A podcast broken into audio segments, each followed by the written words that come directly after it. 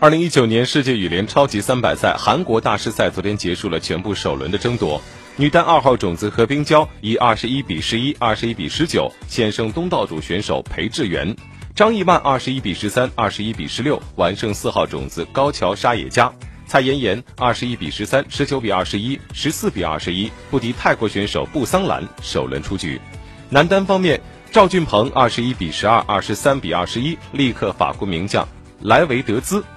而李诗佩十八比二十一、十九比二十一输给了老对手昆拉武特。在男双方面，欧轩逸张楠组合二十一比十六、二十一比十七力克五号种子阿斯特鲁普拉斯姆森。韩成凯周浩东十七比二十一、二十比二十二不敌李哲辉杨博轩。韩国大师赛首轮过后，布桑兰锁定了广州总决赛女单的最后席位，卢静瑶杨博轩也成功拿到了一个男双总决赛的席位。我们来关。